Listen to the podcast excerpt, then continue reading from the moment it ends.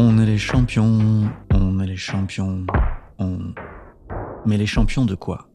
Eh bien, de la fertilité. À 1,83 enfants par femme, la France est championne du monde de sa catégorie. Yes Bon, c'est comme en boxe, hein. il y a les poids lourds de la fertilité, le Niger avec 7 enfants par femme, et il existe d'autres catégories. Et la nôtre, c'est la catégorie des vrais pays riches. Qu'est-ce que c'est qu'un vrai pays riche? C'est un pays dont l'essentiel de la richesse n'est pas confisqué par une oligarchie gouvernant un peuple encore pauvre et peu éduqué. Un vrai pays riche comme la France ou le Royaume-Uni doit sa richesse à son ingéniosité, sa culture et son génie. Et euh, aussi à la colonisation et à l'esclavage, c'est vrai. Bon, j'avance. Parmi ces pays, la France, avec une fertilité de 1,83, je l'ai déjà dit, en 2021, est championne. Presque. Sur la planète entière, il n'existe qu'un seul pays réellement riche où l'on fait près de 3 enfants par femme. Allez, je vous laisse deviner. Non, c'est pas ça. Bon, je vous donne un indice. C'est un pays toujours en proie à des tensions géopolitiques. Non, c'est pas ça non plus. Bon, un deuxième indice. C'est un pays où la religion joue un rôle super important. Non Rien Bon, dernier indice. Cette religion, c'est le judaïsme. Ah bah voilà, vous avez trouvé. Ah, vous êtes vraiment un public de qualité. Permettez-moi pour l'instant de laisser Israël de côté. J'en reparle plus tard dans un autre épisode. Patience. Donc, dans la catégorie des vrais pays riches qui ne sont pas Israël, la France est championne du monde. Nous ne sommes pas arrivés là par hasard. Bonjour, je m'appelle David Duhamel et je suis professeur d'économie à l'Institut libre des relations internationales et des sciences politiques et enseignant à Sciences Po. Je vous parle du monde à venir, un monde sans enfants. Winston Churchill disait En Angleterre, tout est permis sauf ce qui est interdit. En Allemagne, tout est interdit sauf ce qui est permis. Et en France, tout est permis même ce qui est interdit. C'est cet amour de la liberté, ce goût de la désobéissance qui explique, à mon sens, le succès français en matière de fertilité. 1789. La France est au sommet du monde. Elle est le pays des Lumières, des droits de l'homme, de Voltaire, Rousseau et de l'encyclopédie. Avec elle, le bonheur est une idée neuve en Europe, dit Saint-Just. Bon, économiquement, on est un peu à la traîne, surtout par rapport au Royaume-Uni qui commence sa révolution industrielle. Mais culturellement, nous sommes au top. Accessoirement, la France est le troisième pays le plus peuplé du monde, à égalité avec la Russie. Loin, très loin derrière la Chine et l'Inde, mais le troisième quand même. Environ 5% de la planète est française. Une personne sur 20. Alors qu'aujourd'hui, la France est le 20e pays le plus peuplé, et c'est une personne sur 120 qui est française. Et pourtant, la Russie, qui a traversé une révolution, des famines, deux guerres mondiales sanglantes et une thérapie de choc salé dans les années 90, a 146 millions d'habitants, contre 68 en France. Et le Royaume-Uni, qui était trois fois moins peuplé que la France en 1800, a aujourd'hui la même population que nous, 68 millions toujours. Si nous avions fait la même transition démographique que le Royaume-Uni, il y aurait aujourd'hui 200 millions de Français. Que s'est-il passé en France? Eh bien, sur toute la planète, c'est en France que les femmes ont commencé à avoir moins d'enfants, en premier.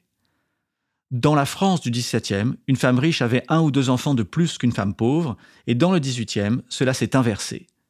Or, c'est toujours la classe dominante qui fixe la tendance, et les autres limites. Dans tous les autres pays européens, la transition démographique a commencé par une baisse de la mortalité et par un accroissement massif de la population. Pas en France. La France, qui n'était pas le pays le plus riche ni le plus éduqué, a commencé avant tout le monde à faire moins d'enfants. Pourquoi?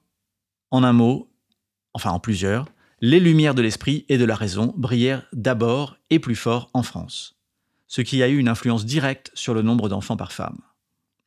C'est ce que suggèrent deux historiens américains, George Alter et Gregory Clark, et un historien belge, Ron Lestaguet, et pardon si j'ai mal prononcé son nom. C'est en France en premier que l'utilisation de la contraception devient socialement acceptable. Ces historiens soulignent comment cette liberté française s'est aussi exportée par porosité d'abord dans les régions des pays limitrophes collés à la France. Les Wallons avant les Flamands, les Catalans avant les Madrilènes, le nord de l'Italie avant le sud. Conséquence, au XIXe siècle, la France stagne démographiquement, là où le Royaume-Uni et l'Allemagne augmentent vite. Et en 1871, la France est défaite militairement par la Prusse, et c'est une prise de conscience pour la Troisième République. La sous-natalité est rendue responsable de la défaite. Et en 1900, la France a le triste privilège d'avoir la plus basse fertilité du monde, à 2,8 enfants par femme. Et ce chiffre, si bas pour l'époque, cristallise, symbolise le sentiment de déclin français. Après la Première Guerre mondiale, une véritable politique nataliste se met en place. Et même s'il faudra attendre le baby-boom pour voir un redressement, l'idée importante ici, c'est de comprendre que la politique nataliste est naturelle en France. On y est habitué depuis longtemps. Pour nous, un pays sans enfants va mal. Il nous en faut, et c'est le boulot du gouvernement de créer les conditions favorables pour une natalité robuste avec des aides, une fiscalité accueillante, un système de crèche, tout ce que vous voulez. Mais ce genre d'effort ne marche que sur plusieurs générations. Et là, on peut penser à la Chine, qui, il y a sept ans seulement, appliquait encore la politique de l'enfant unique, et qui maintenant, en 2022, prie pour que ses citoyens fassent trois enfants. Aujourd'hui, la France n'est pas le pays qui aide le plus ses parents. Notre système est généreux, mais pas autant que celui des pays scandinaves. Pourtant, notre fertilité est supérieure. Et la raison, à mon sens, réside dans la supériorité de notre modèle féminin. Bon, je suis un peu chauvin, j'assume. Mais la grande force de la France, c'est la française. Pas nécessairement la véritable française, mais plutôt la française idéale. Catherine Deneuve, quoi. Cette femme fascinante qui excelle en tout. Elle est notre meilleur produit d'exportation. Et l'industrie du luxe en sait quelque chose. Cette femme française est belle, forte, chic, envoûtante. Elle travaille, évidemment, et évidemment, elle a des enfants. La norme en France, c'est qu'une femme qui travaille ne s'arrête pas pour s'occuper de ses enfants. Elle jongle. En Allemagne, eh bien encore récemment, Rabenmutter désignait la mère qui travaille, la mère corbeau, la mauvaise mère. C'est en France aussi qu'il est le plus acceptable d'avoir un enfant hors mariage. Ce modèle culturel fait de notre pays le mieux équipé pour continuer à faire des enfants. Et pourtant, en dépit de tout ça, le taux de fertilité français est au sommet des vrais pays riches qui ne sont pas Israël, c'est vrai, mais diminue. De 2,03 en 2010, c'est-à-dire hier, à 1,83 en 2021. Et en 2016, l'INSEE publia des projections avec trois scénarios de population, un optimiste, un moyen, un pessimiste. Et en 2021, l'INSEE republie ces scénarios, et notre scénario moyen, c'était le scénario pessimiste d'il y a cinq ans. La France n'est plus exceptionnel. Alors que peut-on faire?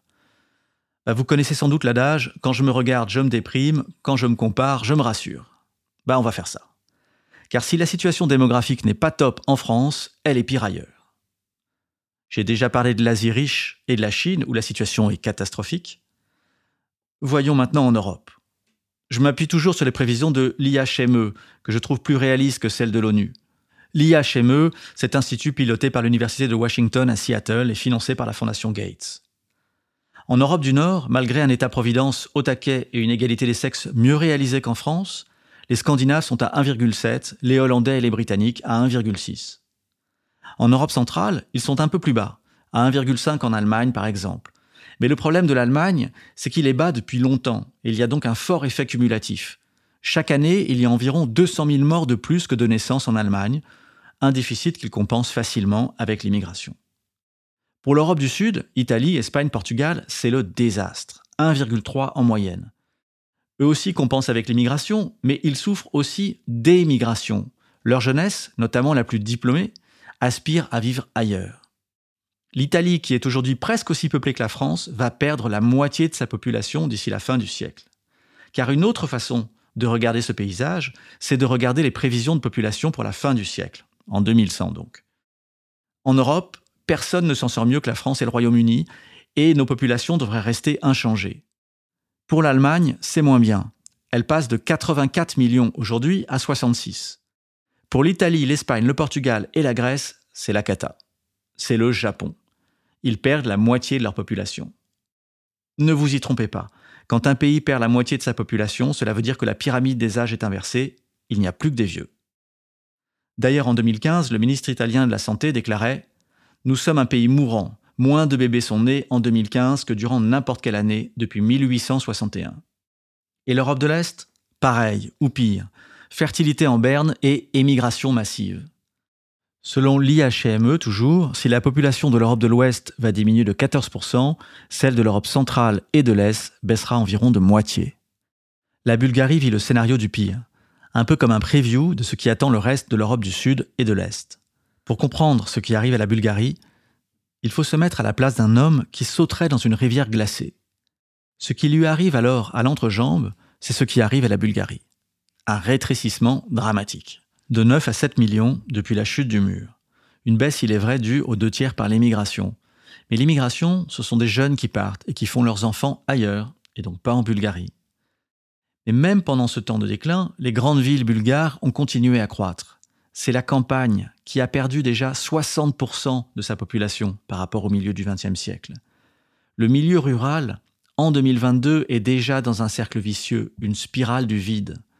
Pas assez d'enfants, donc pas d'école, donc pas de jeunes qui s'installent, moins de services, des bases fiscales qui se fanent sur place, plus les moyens de maintenir des infrastructures de transport ou de santé, aucune raison de s'installer là-bas. C'est la désertification. Ce scénario catastrophe a lieu en Bulgarie, mais l'Allemagne de l'Est, où 2000 écoles ont fermé depuis 1990, n'est pas épargnée. Pas plus que la Russie, où 20 000 villages ont été abandonnés, et 36 000 autres ont moins de 10 habitants. Et en Italie, il est possible d'acheter des maisons à 1 euro si on s'engage à y rester et à les rénover. Et même ces engagements ont été abandonnés dans la ville de Bissakia en Campanie. Juste 1 euro la maison. En Allemagne de l'Est, c'est le village d'Alvine tout entier qui a été vendu pour 140 000 euros en 2017. Le prix d'un petit deux pièces en banlieue de Berlin, 80 km au nord d'Alvine. Ce qui arrive déjà dans plein d'endroits en Europe va arriver partout, plus vite et plus fort. On le mesure aussi au retour de la faune sauvage en Europe. Plus de 20 000 loups s'y baladent. C'est pareil pour les ours, les biches, les bisons. La forêt reprend ses droits, et ce n'est que le début. Pour résumer, l'Europe est dans une situation précaire avec d'importantes différences selon les régions. De ce groupe hétérogène, la France est championne. La France est championne d'une Europe où la fertilité est plus haute au nord qu'au sud, plus haute à l'ouest qu'à l'est une fertilité plus haute, là où la pratique religieuse est plus faible et l'égalité des sexes mieux réalisée. Et l'Amérique Aux USA, c'est la débandade. De 2,1 en 2007, le taux de fertilité est tombé à 1,64 en 2021. En 2021, la population a connu sa plus faible augmentation depuis qu'on mesure l'augmentation de la population. Et elle ne devrait se maintenir d'ici à la fin du siècle uniquement grâce à l'immigration. L'explication de la baisse de la fertilité américaine est la même qu'ailleurs. Même si deux chercheurs, Jordan Nickerson du MIT et David Solomon de Boston College, blâment les sièges bébés pour voitures. À leurs yeux, dès qu'il est devenu obligatoire de les utiliser, les voitures ne pouvant en accueillir que deux, les familles s'ajustèrent.